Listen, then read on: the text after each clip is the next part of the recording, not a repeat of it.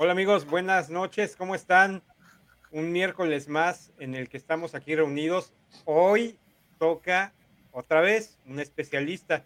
Este especialista, ustedes ya lo conocen, es de casa, pero se va a poner muy bueno el programa. Eh, ojalá puedan interactuar con nosotros y vayan pensando lo que le quieren preguntar, porque este nos va a dar, este programa quiero decir, nos va a dar para muchas preguntas. Comenzamos.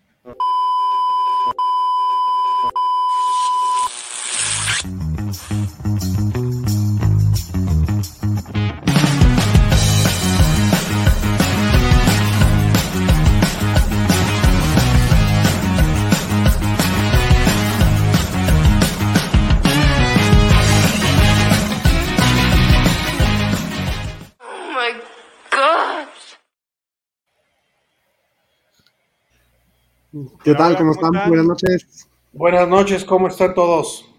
Muy, buenas bien, noches a todos. Muy bien. Pues Carlos, bienvenido nuevamente a El Polvo. Ya este, tienes tu credencial vitalicia de miembro experto del grupo. Un honorario del polvo. Así es. Y qué bueno que estás con nosotros otra vez, Carlos. Gracias por estar aquí. No, gracias a ustedes. Qué bueno que nos toca de nuevo interactuar. Sí, sí, se pone padrísimo cada vez que lo hacemos y pues la gente debe eh, pues responder a las, más bien preguntar para obtener la respuesta a sus preguntas, ¿verdad? Porque el tema pues da para mucho. Nanotecnología, últimamente hemos estado este, pues eh, inmersos en varias cuestiones de tecnología precisamente, ¿no? Con todo esto que vimos también ya en un programa pasado contigo de, de la inteligencia artificial y mejor, no sé, ahorita me sacarás de duda o más bien ¿Qué me compondrás la línea de qué tanto tiene que ver la nanotecnología con la inteligencia artificial. ¿Están ligadas de alguna forma o, o cómo funciona esto, mi estimado Carlos? Sí están ligadas, por supuesto. eh, lo voy a explicar. Eh, primero, pues vamos a hablar de qué es la nanotecnología un poquito en unas cuantas palabras. Pues es un- una rama de la ciencia de los materiales, planteada curiosamente por un físico genial que se llamó Richard Feynman en 1959. Él en una conferencia en el Instituto Tecnológico de California en ese año plantea el uso de la nanotecnología como tal. Sin embargo, es hasta 1974 donde un científico japonés es realmente quien logra crear el primer nanomaterial. Entonces, no es algo muy, muy nuevo. Además, se van, a pre- se van a sorprender de lo siguiente, un poquito. ¿Quién creen ustedes que fueron los primeros usuarios de la nanotecnología en la historia de la humanidad? Los mexicanos. Falso.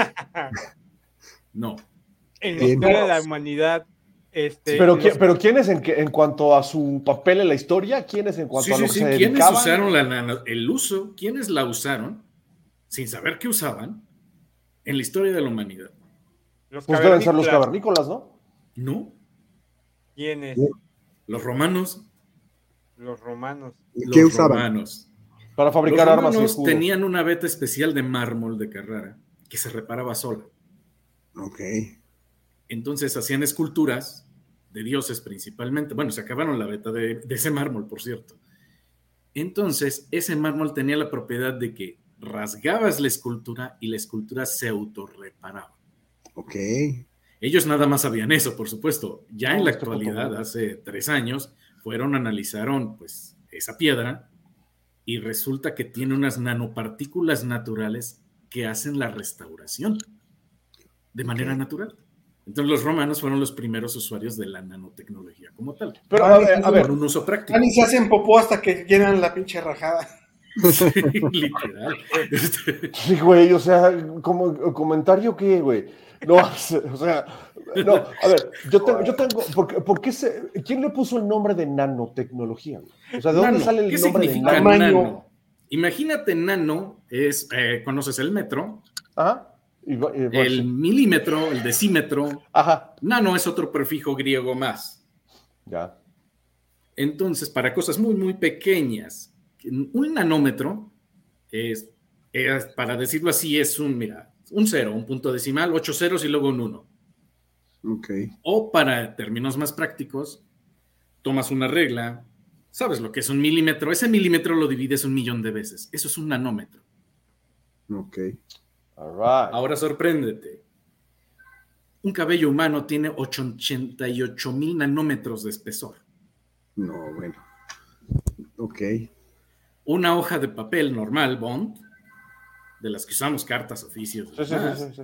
tiene 100 mil nanómetros de espesor. De grueso. Muy, muy grueso. Ahora, nano, el nanómetro, ya que entendimos lo que es el nanómetro, vamos a entender lo que es la nanotecnología. ¿Por qué le ponemos el, ahora sí que el sufijo tecnología? Bueno, sucede que en 1974 este científico japonés, por allá en la Universidad de Tokio, se le ocurrió enfriar un material, en especial grafito, y sucede que crea algo que ahora está mm, en la boca de todo el mundo que se llama grafeno. Ok. Eh, Ah, chinga, este ¿yo he comido eso? ¿Perdón? Grafenio. ¿Yo he comido grafeno. eso? No, güey. No, pero lo han usado para vacunas, para hacer vacunas Ah. contra COVID. Ya entendí. Yo pensé que estaba hecho en, en algún alimento o algo así, güey. Por eso, No, no, por, no, no, por- por eso es que dije, cabrón, yo me he comido esa madre, pues no me da. No, no, no, no. Este, no, te la han inyectado, que es diferente. Ah, eso me dolió más que comerla.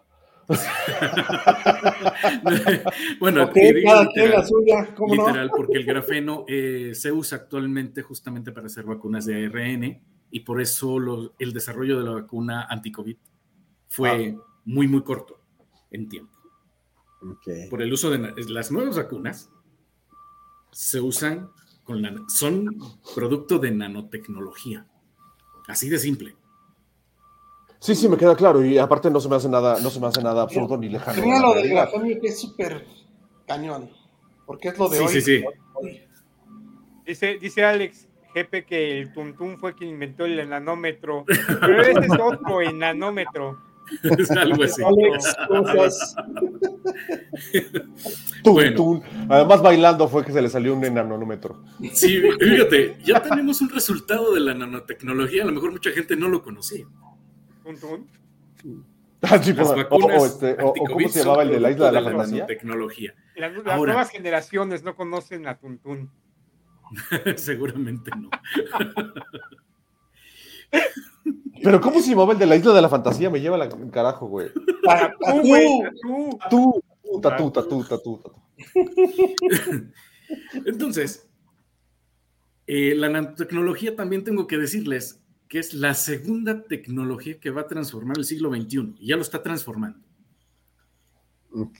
La primera tecno- tecnología que obviamente va a dominar el siglo XXI es la inteligencia artificial, de esa ya hablamos en algunos programas. La segunda que va a dominar el siglo XXI es la nanotecnología. Ahora, me preguntaban, ¿cuál es la unión entre estas dos? Pues ahí les va. Los nuevos na- materiales de nanotecnología, pues son justamente calculados con inteligencia artificial. Ok. Eso significa, fíjense lo siguiente, que los nuevos medicamentos que van a ser nanotecnológicos, han oído hablar de las nuevas superbacterias y de las nuevas que no obedecen a ningún antibiótico, los nuevos supervirus que no obedecen a nada absolutamente, este tipo de cosas. Pues uno de los vectores, digamos, medicamentosos, o sea, la forma de llevar un medicamento, pues es a través de nanotecnología o de nanomáquinas. ¿Las nanopartículas ya existían? Es decir, ¿es un, es un- es un tema material o es, Sí, un, te- claro. o es un tema creado? No, es un tema material, ya existían. Existen de manera natural y nosotros, bueno, me refiero a los seres humanos, Ajá. las hemos tomado como para hacerlas artificialmente. Ahora hay algo bien importante porque eh, hay una nanotecnología y una macrotecnología. La macrotecnología no es con lo- las cosas que nosotros interactuamos comúnmente todos los días, a todo momento. Tomas tu teléfono celular, tomas tu tableta, estás con una computadora, todo lo que tú manipulas, las llaves del carro, las llaves de la casa, todo eso es macrotecnología. Pero aguas, cuando llegas a la nanotecnología, los materiales se comportan de manera diferente. No se comportan como en la macrotecnología. Tienen unas propiedades diferentes. Entonces puedes hacer incluso hasta máquinas de movimiento perpetuo. Mm, Ok. Sí, no les tienes que inyectar energía. La misma energía química de los átomos No sé permite que esas máquinas funcionen eternamente. Órale. Eso es, sí. Sabemos que en la macrotecnología, en el día a día, no existen las máquinas del movimiento perpetuo, ¿no? pero en la na- nanotecnología sí existen. Ok. Ahora, Ah, entonces, eh, ta- ta- a ver, hay, eh, eh, tiene algo que ver el tema de la nan- de- del- del na- del nanomundo, le voy a poner de esta forma, ¿no? ok. Con el, con el, con el mundo cuántico, por ejemplo. Sí, le llaman, no nanomundo, le llaman, los científicos le llaman nanocosmos. Ah, pues no estaba yo tan mal, nada más que el mío es más chiquito. Te quedaste en otro planeta, mano. Exacto. ¿Tiene que ver con, el, con la parte cuántica? Sí. Justamente Richard Feynman, este físico genial, premio Nobel, por cierto, de física, es justamente, Richard Feynman es quien define y pone la tapa, la cereza del pastel de la física cuántica. Un exalumno de Albert Einstein, de Rico Fermi, un tipo realmente genial. Entonces, sí, efectivamente, el, ahora sí que el nanocosmos obedece a las leyes cuánticas. Esto significa, por ejemplo, que la electrónica que en este momento estamos usando en un teléfono celular, en una tableta, ya ves que los celulares se van haciendo cada vez más delgados y las computadoras también, las laptops y todo esto. Y cada Bueno, vez pues más esa capacidad. electrónica no obedece a la electrónica que estudiamos, por ejemplo, cuyos fundamentos vimos en la preparatoria. Que las leyes de Ohm y si alguien recuerda esas cosas. ¿no? No, esa electrónica no obedece a las leyes de Ohm. Esa electrónica obedece al efecto fotoeléctrico de Albert Einstein Mm, ok. y obedece a las leyes de la física cuántica. Y las leyes de la física cuántica no son algebraicas, son estadísticas, son probabilísticas. Mm. Entonces no vas a ver un átomo como tal, pero sí vas a ver, por ejemplo, el montículo de donde se está moviendo. Donde Se mueve a tal velocidad el güey. Sí, se mueve a tal velocidad que no, no ves el átomo, nada más ves eh, la zona en donde se mueve. Ok. Entonces, eh, son materiales, en primer lugar, que se están usando actualmente, primero, para hacer, por ejemplo, pinturas tornasol. Una de las ma- manopartículas este, naturales, por ejemplo, son las colas de los gallos, que son tornasol. ok. Esas colas, esas plumas de esos gallos, de esas gallinas, tienen nanopartículas naturales. Por eso tienen esos colores. Acaban de sacar una camioneta BMW donde la pintura cambia de color a tu gusto. Claro. Incluso se repara sola, te chocan y se repara. Sí. ¿no? Y, Es el uso de la dicen, no- no, nanotecnología. lo conozco bien, pero dicen que está hecho de nanotecnología. Sí, ¿no? que tanto la pintura como la lámina, ¿no? Bueno, la lámina que tanto la- como la pintura están hechos de Sí. na- nanotecnología. Entonces, pues ya no necesitas a la aseguradora que te, y llevarlo al taller porque se supone que pues nada más le y se, se, se- Sí. se reconstruye, digamos. Se re- sí, se restaura, autorrepara. Se restaura. Bueno, depende del golpe, ¿no? Porque Depende del tamaño del madrazo, güey. del madrazo, sí, Sí, se rayones y eso, obviamente. se a Ahora te sorprendo que esa es tecnología mexicana, curiosamente. ¿De quién? Por ejemplo, el hospital Manuel G. González, el Centro Ajá. Médico Manuel G. González, sí, sí. está pintado con una pintura especial nanotecno- de, de nanotecnología, con nanopartículas. Antigrafitis, ¿no? Porque pinches mexicanos son buenísimos para los putos grafitis, entonces. Eh, no, ahí, no, no, no. le- Ahí te, le va la, ponen- sor- ahí te va la sorpresa. No es antigrafiti. Entonces. No, se come la contaminación ambiental. Es anti-smog. Claro. Esa pintura Que usaron en ese centro médico, Las partículas de carbono, claro. Sí. exactamente, atrae todo el smog y simplemente ves caer el polvito. Órale. Ah, cabrón. Sí, es, eh, por eso el BMW este, tiene una licencia para usar justamente este tipo de nanotecnología. Órale. Para que lo Pero que entonces todo lo que conocemos está hecho desde, o sea, parte de ahí, o sea, porque finalmente, ok, sí lo, lo acaban de descubrir, como tú dices, desde el 50 y hasta el 70 y no sé qué, ¿no? Pero, pero finalmente lo acaban de descubrir, porque toda la vida ha estado ahí, solamente que no lo habíamos aprovechado. o sea, Así es, que- no habíamos aprovechado esos efectos de esos materiales a esa, a esa escala tan pequeña, tan infinísima- infinísimamente pequeña. Apenas lo estamos logrando. Y por ejemplo, como te digo, las nuevas laptops, los nuevos electrónicos, toda su electrónica obedece a las leyes de la física cuántica, no hay duda ahí. Y sorprende de lo siguiente, México es uno de los países con más potencial en nanotecnología y uno de los países que ha tenido más aplicaciones prácticas nanotecnológicas. La el siguiente éxito lo, hizo la- lo logró la doctora Tessie López con el nanogel. ¿Saben lo que es eso? No. No, Bien, pinches ignorantes. todos todos. en México tenemos un pariente diabético. Todos. Sí. Correcto.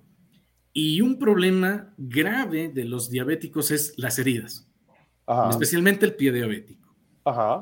Y eso es motivo antes de preocupaciones por amputaciones, que es una cosa terrible, este, de gran sufrimiento porque ni siquiera podían caminar, ¿no?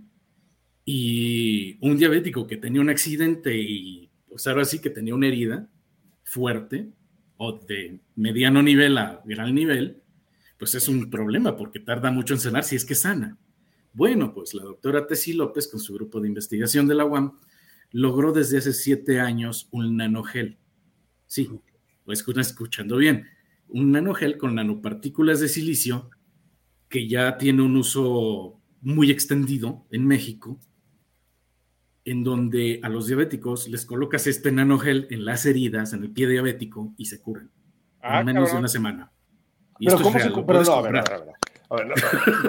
Te dije. Aguanta. Aguanta.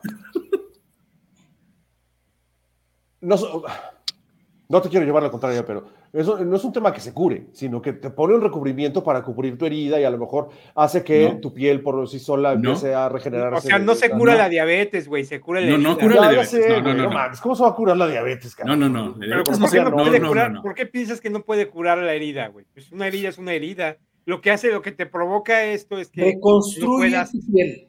Exactamente, reconstruye los herida, güey. tejidos, reconstruye los tejidos, los tejidos musculares y reconstruye la piel. No es el cuerpo, son el- las partículas de silicio. Son las que partículas, sí, ajá, arman que te ayudan a reconstruir todo ese tipo de tejidos. Bueno, entonces Y entonces podríamos. salvas el pie. entonces, si pierdes un dedo, puedes reconstruir tu dedo, No, no, el tampoco. que quieras, este o este. No, No, no, no, no, no. No, Tampoco somos este, reptiles como para regenerar un A eso me, a eso me refiero, no. finalmente. Esa es otra investigación. Todavía. Esa es otra cosa. No, no, no.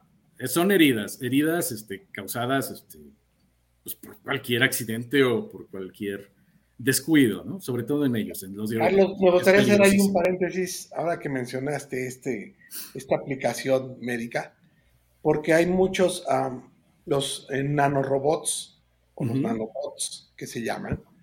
Eh, ¿Cómo se los imaginan? ¿Cómo se imaginan que es un nanorobot? Que sirve precisamente para hacer todo este tipo de cosas que platicó Carlos.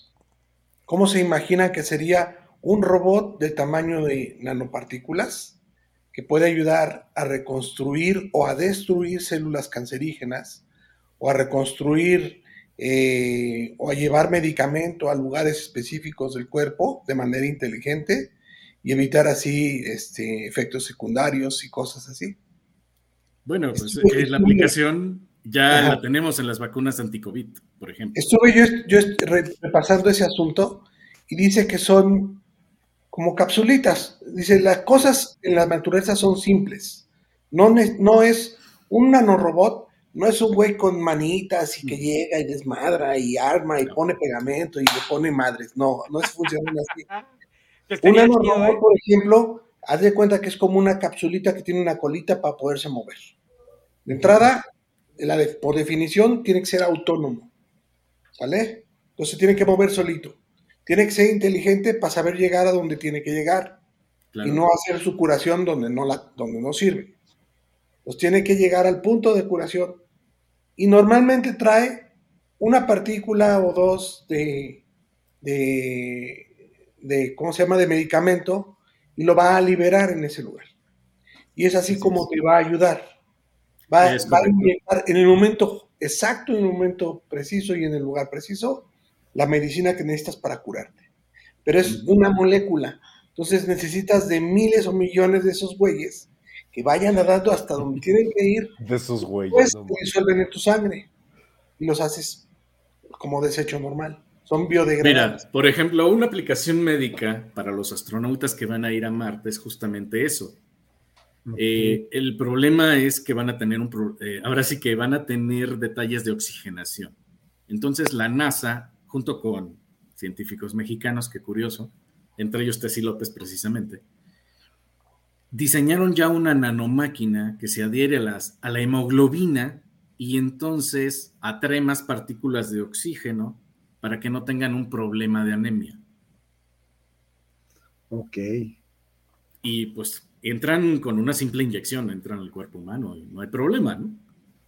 Pero eso es una ayuda ya que van a tener estos astronautas que van a ir a la misión a Marte. ¿A poco? ¿Y ya, ya está definido quién se va a ir a Marte? Un burro. No, no precisamente, no lo creo. No, güey. Porque eso No está peligroso. Imagínate que, definido. imagínate que un, rubo un burro llegue a Marte, José. No manches. No, no, no, no. Pobrecito José. Se va a volver José de ojos saltones. Exacto. Se le da, exacto. Ni la nanotecnología te va a Va a salvar. estar violento eso. va a estar violento. No, esa necesita una macrobiología ahí para que no nanotecnología ni que nada.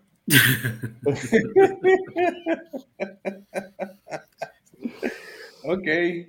¿Qué más? Cuéntanos un poquito más de los nanobots o de la No, no, no, esp- espera, yo, yo quería hacerte una pregunta. Así como, así como hay cosas buenas de la nanotecnología, pues también habrá cosas malas, ¿no?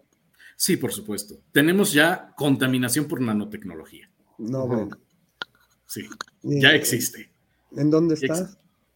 Eh, curiosamente, en algunos refrescos, en algunas bebidas carbonatadas, este, cuyas latas han sido tratadas con nanomáquinas, con plásticos reciclados, principalmente se ha descubierto que hay un problema de contaminación por, nanotecno- por nanopartículas. Fíjate.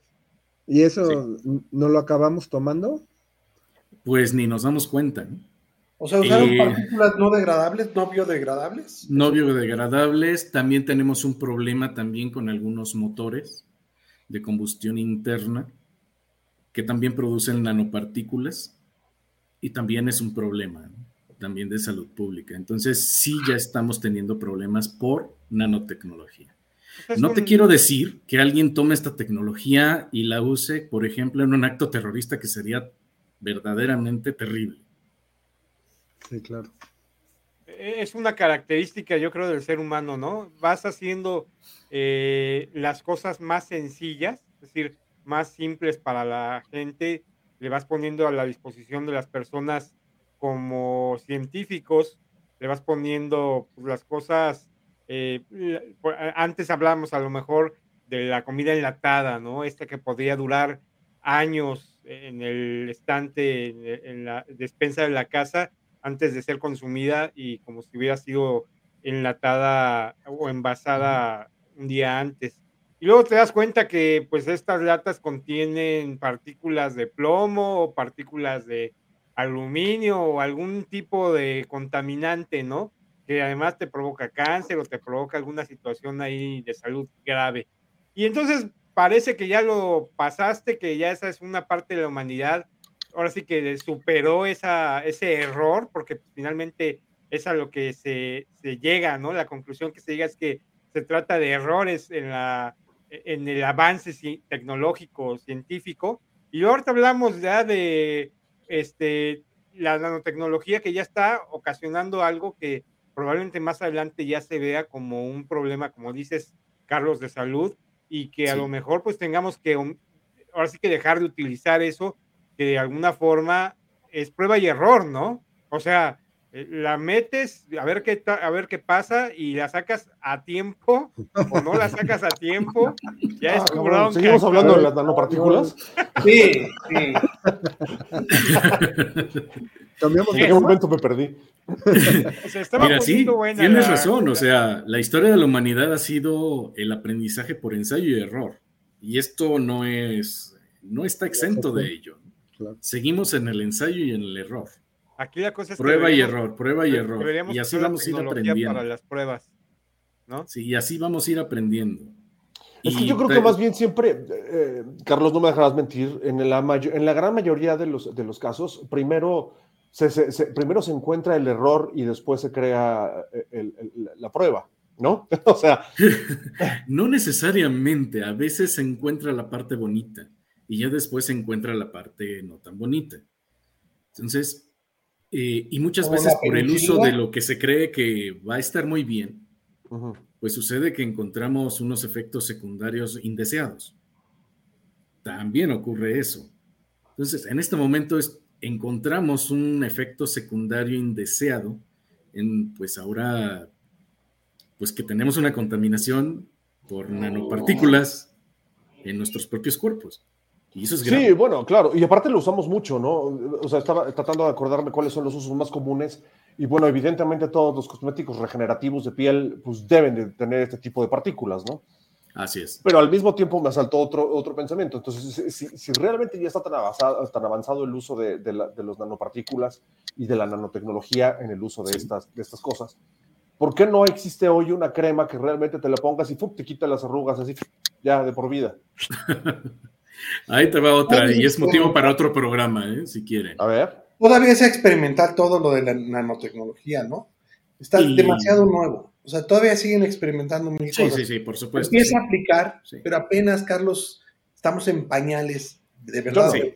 Ahí les va el motivo para otro programa. La nanotecnología actualmente se está utilizando para hacer sistemas anti-envejecimiento y ya lo lograron en ratones, curiosamente. Ya hay los ratones inmortales por el uso Ay, de la cabrón. nanotecnología. Sí, en serio, en serio. Perdón Entonces, si quieren eso hablamos ruda, otro programa, ¿no? el uso de la inmortalidad. Porque ahora la inmortalidad, ahora la vejez, el envejecimiento, ya los científicos médicos, por supuesto, ya lo están viendo como una enfermedad, no como un proceso natural, sino como una enfermedad y lo están tratando como una enfermedad. Güey, qué Pero ese es motivo de otro rollo. Cañón. De otra cosa. No, bueno, no manches. Sí, Entonces, la fuente de la eterna juventud se quedó pendeja. te dije que te ibas a sorprender, pero... Entonces, el uso de la nanotecnología actualmente está muy extendido ya en todo el mundo.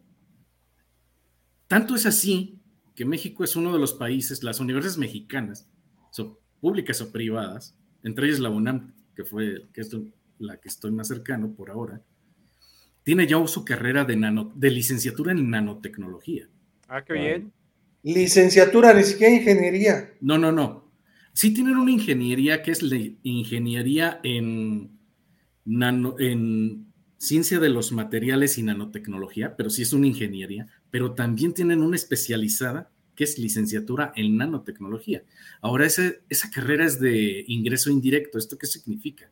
Que primero tienes que ingresar a una ingeniería o un área de ciencias, una carrera de ciencias, o sea, especialidad. cuatro Ah, semestres, o sea, el tronco básico, sí, y sí, después sí. declarar que quieres ir a nanotecnología. El ingreso directo por examen y yo quiero ir ahí, no, no te lo permite. También hay otras universidades privadas que ya también tienen su licenciatura en nanotecnología y en nanopartículas.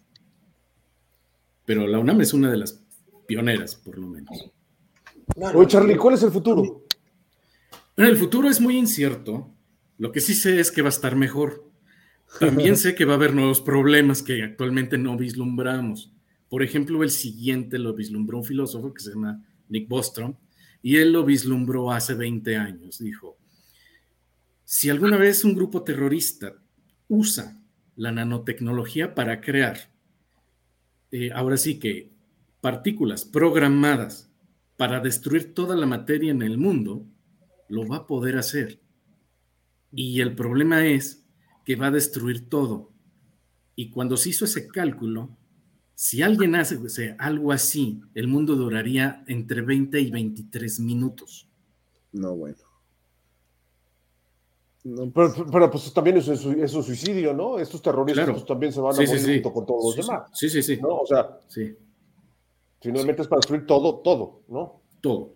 Acuérdate Entonces, que para cuando- entonces- sería el planeta. O sea, finalmente esta esfera que conocemos eh, desaparecería. Se la come. Como tú. Son máquinas así- así autorreplicantes como que, Jorge.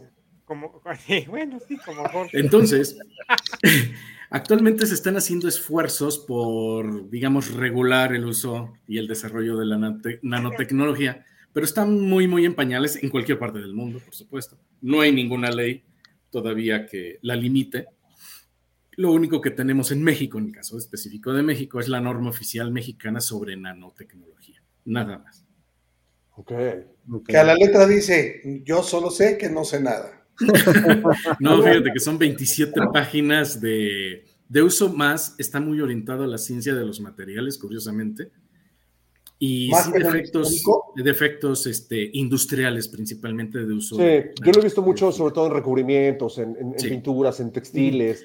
O sea, Exactamente. No, o sea, Textiles este, que se autorreparan, re- recubrimientos que se autorreparan. que no se manchan, que no se, que no se desgastan, que no se rayan, que no se... Sí, en esa parte sí la, sí la he visto.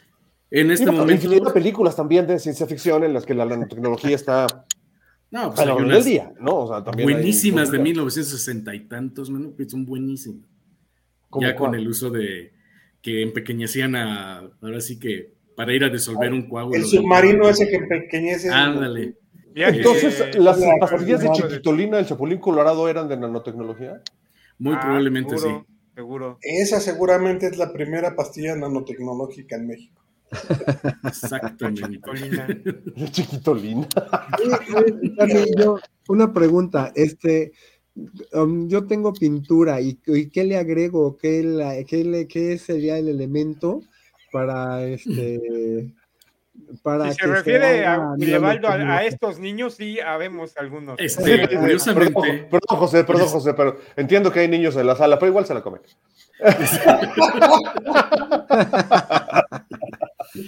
fíjate que no hay en este momento un aditivo de nanotecnología para una pintura normal. Eh, principalmente porque es muy peligroso. Y justamente por lo que dijo mi tocayo Charlie, porque puede haber un niño que se lo tome, se lo beba. Y el problema es que él, cuando llegue a algún hospital no van a saber qué hacer. Es, Claro. es real, esto que les estoy diciendo es sí, sí, totalmente real. tiene toda la lógica, claro, claro, claro. Es totalmente real. Por eso no se, no han, no se han comercializado aditivos para, para pinturas o para recubrimientos, porque a lo mejor puede haber un accidente y los médicos no van a saber qué hacer. Pues yo creo que en parte por eso también se generan todas estas reuniones de, la Secretaría de Economía para hacer estas normas, ¿no? Finalmente a petición de las de los comercios, las industrias que se dedican a la fabricación o a la producción de pinturas probablemente, pero no estamos muy lejos de que se dé la luz verde, ¿eh? O sea, yo me imagino que, que también por ese lado, este, pues el peso industrial, el peso comercial de productos como estos, pues viene a ser, como siempre, ¿no? Mayor a las consecuencias, ¿no? Este, hay mucho dinero de por medio, ¿no? no, no Tienes toda puede- razón. Fíjate que justo estaba, parar. justo estaba buscando un recubrimiento para un piso de concreto para, para mi casa, que es la de ustedes. ¿No? Este, que tiene, o sea, le puse, le puse un firme de concreto, no pulido. Y entonces, para que no se cuartee tanto, para que no se desgaste tanto, estaba yo buscando simplemente un polímero, algo que lo recubriera, ¿no? Para eh, tuviera efecto mojado y no sé qué. Y justo me encontré en Amazon un producto que cuesta 4 mil pesos, que alcanza para 20 metros cuadrados, que se llama Nanoflex. Así se llama. Sí. ¿no? Nanoflex. Y entonces es eso, justo es un, es un plástico, un un recubrimiento plástico muy delgadito, ¿no? Que, eh, que, que hace que tu concreto se haga impermeable, inmanchable, infracturable, y todo lo que empieza con in, ¿no? Eso es lo que, eso es lo que hace, ese es el efecto que le da al, al concreto, y se puede usar en muchas otras cosas, no nomás en concreto. Yo lo buscaba para concreto. ¿no? Es el futuro de la, de la, ¿cómo se llama? Para que La impermeabilización. materiales anti lluvia. Algo así. Para lo- para lo- ah, también eh, hay impermeabilizantes. También me encontré un nanoimpermeabilizante. Sí. ¿No? Que ya tienen, ya ves que generalmente los impermeabilizantes tienen entre 5 y 10 años de garantía, pues este te daba hasta 25 años de garantía, en el que, pues, 25, evidente- 30 años. algunos. 25, 30 años, exacto, en el que no nada más era el tema de impermeabilizar, o sea, ya no te dejaba nada más el agua afuera, sino todo el tema de rayos UV, el desgaste del- de, los techos, o sea, pues estamos hablando ya de, de, no sé, de, de cosas que se, yo me los imagino como pequeños pinches insectitos que se van, que se van amoldando, ¿no? A, este, a, diferentes, a diferentes situaciones y se van haciendo o circulares o, re- o triangulares o cuadraditos o no sé, pues finalmente son, yo creo que son eh, eh, pues acoplables, ¿no? Este, Charlie, no sé cómo llamarlo. Sí, sí, son adaptables. Eso, son gracias. adaptables. Y son tan adaptables, por ejemplo, que los nuevos paneles solares efectivamente es un recubrimiento impermeabilizante. Sí. Los paneles solares. Es un recubrimiento impermeabilizante que puedes colocar en el techo de tu casa y ya te genera energía eléctrica, con solamente que te le dé la luz. Órale. Mira, simple. dice que tiene una duda. ¿Hay alguna relación entre nanotecnología, plástico y matriz energética?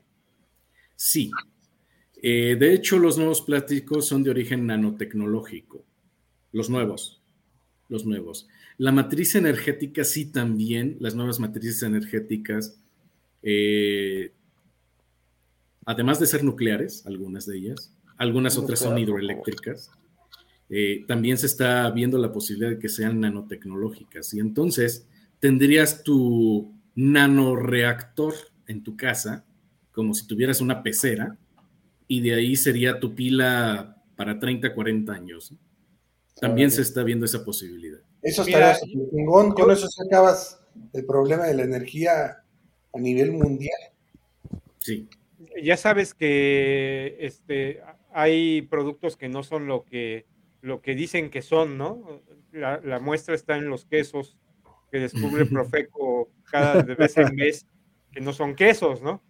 Pero, pero hablando de este tema de nanotecnología y de recubrimientos y que si tiene tal o cual madre, yo creo que todos somos muy susceptibles a ser engañados, ¿no? Digo, hasta que no exista realmente un mercado como tal y además pues también un soporte científico, probablemente lo que dice la etiqueta de estas pinturas o de estos impermeabilizantes o tenga que ver a lo mejor con, eh, eh, ya sabes, esa parte de eh, necesitas tener por lo menos un 60% de materia tal, nanotecnológica, para que puedas llamarlo nano, ¿no? A tu producto. Y a lo mejor estas empresas cumplen con un 10%, un 20%, pero pues ya le ponen en la etiqueta que es nano, ¿no? Porque es algo Ah. que llama la atención y que además le da valor al producto. Sí, claro. Como te explicaba hace rato, eh, ya existe la norma oficial mexicana acerca de la no- nanotecnología. ¿no? Y seguramente la Profeco la va a utilizar para evaluar productos. Pero más allá también de eso, los productos nanotecnológicos también tienen que ser seguros para uso humano. Porque Claro. al fin y al cabo vamos a estar eh, ahora sí que en contacto con ellos. Pues Pero mira, que yo, tener yo una creo que eso no está regulado, Charlie. Yo creo que eso hoy No, no se no está regulado. mira, no está Carlos, regulado esa parte. por, lo pronto no compres nada, Charlie. Tú no compres nada, güey, hasta que, hasta que no veas en serio lo que trae, ¿eh? Porque puede ser pirata, güey. Más bien, si está muy por debajo del precio que ya viste, güey, da la vuelta, corre y díselo a quien más confianza, a quien más confianza le tengas, ¿eh? Sí, porque te pueden nanoengañar, güey. Sí. Te meten un nanogol. Exacto, güey. Y no hay manera de saberlo, ¿eh? Solamente con un microscopio electrónico. Unos graciosos salieron de Aguas con lo que acabo de decir. Solamente lo puedes ver con microscopio electrónico. Sí. O sea, el mi alegría que compré no me sirve. Estaba, No, estaba yo, nada. estaba yo Parece que revisando una tabla. un paquete de nanotecnología, mi alegría. O sea, estaba revisando una tabla de para, para poder dimensionar qué, qué tan pequeño es un nanómetro. Por ejemplo, algo que mide un nanómetro son, es tu ADN. No, Sí. Las tiras partículas de ADN, ADN, sí. miden un nanómetro. Un nanómetro. Eh, bueno, nanómetro. Y, y, am, por ejemplo, eh, una bacteria, una, una bacteria mide mil nanómetros. Sí. ¿sí? El tamaño de una bacteria que nosotros no podemos ver a simple vista es el, tiene el grueso o el tamaño el largo de, de- de mil nanómetros para que puedas dimensionar qué tan pequeño es un nanómetro. No, la neta no puedo. No, es en serio. Un serio, no- milímetro no- divídelo un millón de veces. Sí, bueno, eso claro, eso, quedas- la, fórmula- la fórmula es bien fácil. Pero a ver, métela acá, de, de- ¿qué, qué- qué se puede encontrar de, de un nanómetro? Pues está cabrón. O sea, no, no, no, no, neta, no me Además, lo imagino. todos los nanomateriales para tener propiedades cuánticas, curiosamente, no deben pasar de 100 nanómetros. Si pasan de 100 nanómetros, los físicos no saben por qué, pero ya entran a la macro, al macrocosmos. Ay, qué exagerados me parece. Mira, ¿Es en no, no, no, no, pues ve a ver película los materiales Ant-Man, usa. ya va a salir. Miden más de 100 nanómetros, ¿es en serio? Ya no tienen esas propiedades. Ok. Oye, y Tiene el que ser gráfico, menor a 100 nanómetros. Pero ¿y cómo ¿el miden gráfico es menor de eso? Bueno, Con ¿Qué? microscopio electrónico se pueden hacer este tipo de medidas. Qué loco. No, bueno, no, no, bueno, hay, hay, hay un mundo, hay un mundo de, de- de- de información al, al- al- al respecto. Creo que cada vez está más a la, a la mano de todo el mundo, ¿no? Y cada vez más vamos a ver con energías limpias, renovables, ¿no? Y, no nomás con energía, sino con cualquier cantidad de, cualquier producto. Pablo, que tú estás en el tema de, de mantenimiento y limpieza, seguramente hay N cantidades de productos de los que tu empresa usa, vende y, y comercializa eh, eh, o compra que ya están llenas de, na- de nanoproductos ¿no? o de nanomateriales, ¿no? Así es. Seguramente. O nanosoluciones. Sí, así es. También. Buenísimo. Charlie, pues, híjole, interesantísimo de verdad. Eh, eh, sí, lo prometiste y lo cumpliste, ¿no? Me sorprendiste. No, eh, es algo Lo dejó anonadado. no- nadado, ¿no? Este. Ah, no, ah, ah, exacto, es correcto. Ajá. Con nanómetros en- ahí. Entonces, este, no, entonces fue un placer, qué gusto, qué gusto tenerte por acá. Nos vemos entonces, si, si, si ustedes lo quieren, por supuesto, el próximo miércoles. Gracias por estar con nosotros, gracias por estar un miércoles más del polvito rico. No, nos esperamos gracias. a todos el- el- el- la próxima semana a las 8 de la noche, hora Ciudad de México. No dejen de seguirnos en nuestras redes, no dejen de, de- de- de vernos en los programas grabados, estamos en todas las plataformas. Eh, eh, ayúdenos a que esto se haga más grande y con su ayuda y con su apoyo y con su participación va a ser cada vez, cada vez más grande. Nos vemos el próximo miércoles. Que les vaya bien.